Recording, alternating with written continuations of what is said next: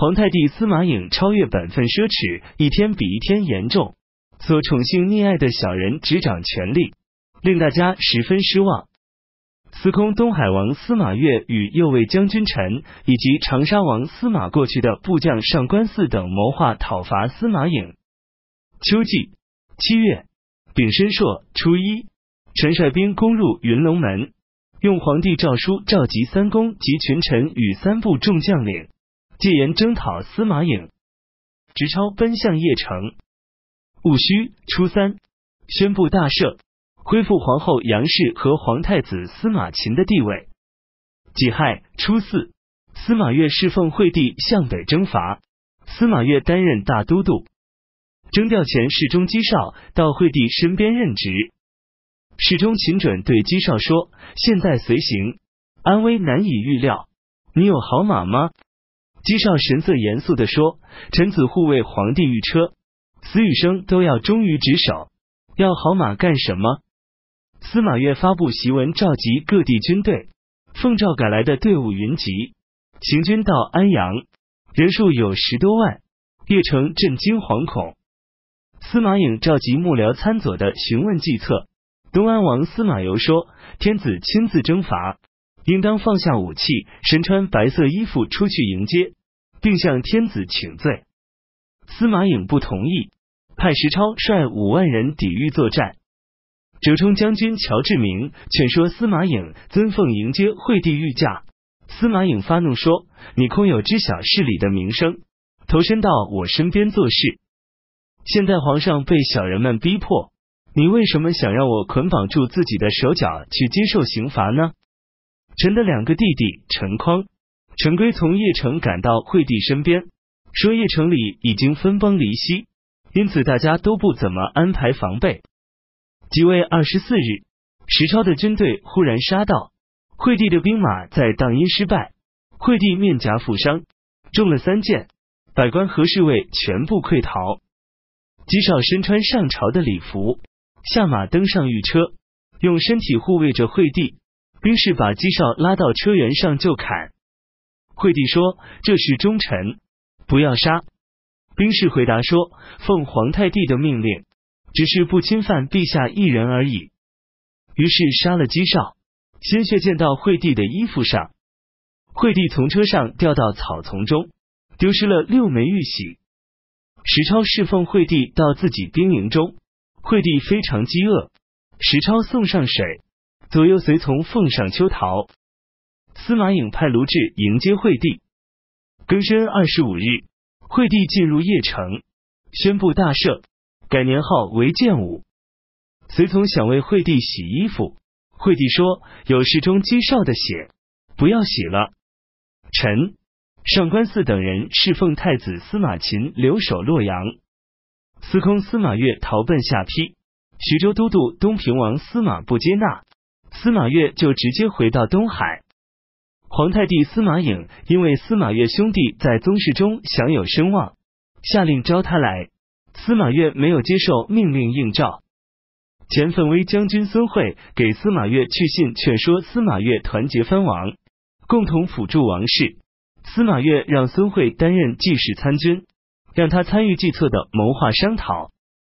北军忠厚狗投奔范阳王司马，司马按照朝廷旨意，让狗担任兖州刺史。当初三个亲王发兵讨伐赵王司马伦。王逊侠所部脚踩两只船，禁止所属的官员百姓去应三亲王的诏目。皇太帝司马颖想去讨伐王逊，而没有能成行。王逊内心也想搞掉司马颖。司马颖让右司马和衍任幽州刺史，派他秘密杀掉王逊。何衍与乌桓单于沈登谋划，在与王逊一起到蓟城南部清泉游玩时，伺机杀他。那天赶上天降暴雨，兵器被雨水打湿，徒劳而返。沈登认为这是王逊得到上天佑助，就把何衍的阴谋告诉了王逊。王逊与沈登秘密训练军队，约滨州刺史东营公司马腾一起围攻何衍，把他杀掉了。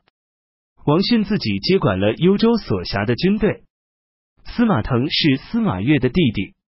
皇太帝假称诏令征召王逊，王逊与鲜卑人段无误臣、乌桓人杰珠以及东营公司马腾共同起兵讨伐司马颖。司马颖派北中郎将王斌以及石超迎击他们。皇太帝司马颖对东安王司马攸前次让他向惠帝投降的议论十分怨恨。八月戊辰初三，拘捕司马攸，把他杀了。当初，司明游的哥哥琅邪公王司马晋去世，儿子司马睿继承爵位。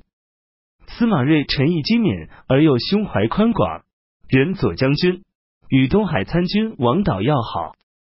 王导是王敦的叔拜弟弟，见识胸怀清明广远。因为朝廷多变故，经常劝说司马睿返回封国。等到司马攸被杀，司马睿在邺城侍从惠帝，恐怕遭到灾祸，打算逃回去。司马颖事先命令各关卡渡口，不得放贵族出去。司马睿到河阳，被渡口的官吏拦住。司马睿的随从宋典从后面赶来，用鞭子扫服司马睿，笑着说：“社长，朝廷禁止贵族出去，怎么你也被拘在这儿呀？”官吏就让他们过去了。到洛阳，接上太妃夏侯氏一起返回封国。丞相从事中郎王城揭发孟九用邪恶的手段谋取私利，劝说太帝司马颖把他杀掉。司马颖批准。上官汜在洛阳残暴横行，任河南尹的周父是周迅的堂弟，与司隶满愤等人谋划杀掉上官汜，走漏了风声，满愤等人被杀，周父逃走，得以免死。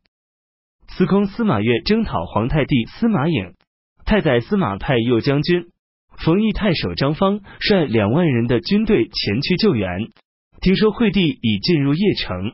就命令张方去镇守洛阳。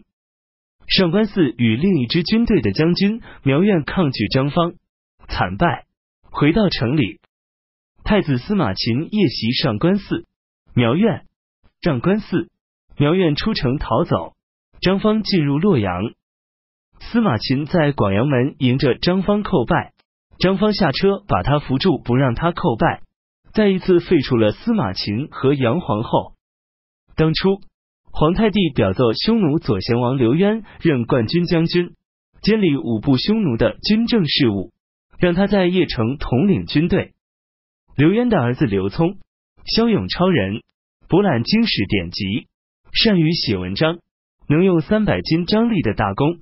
年轻时到京都游玩，京都名士没有不与他结交的。司马颖让他任金弩将军。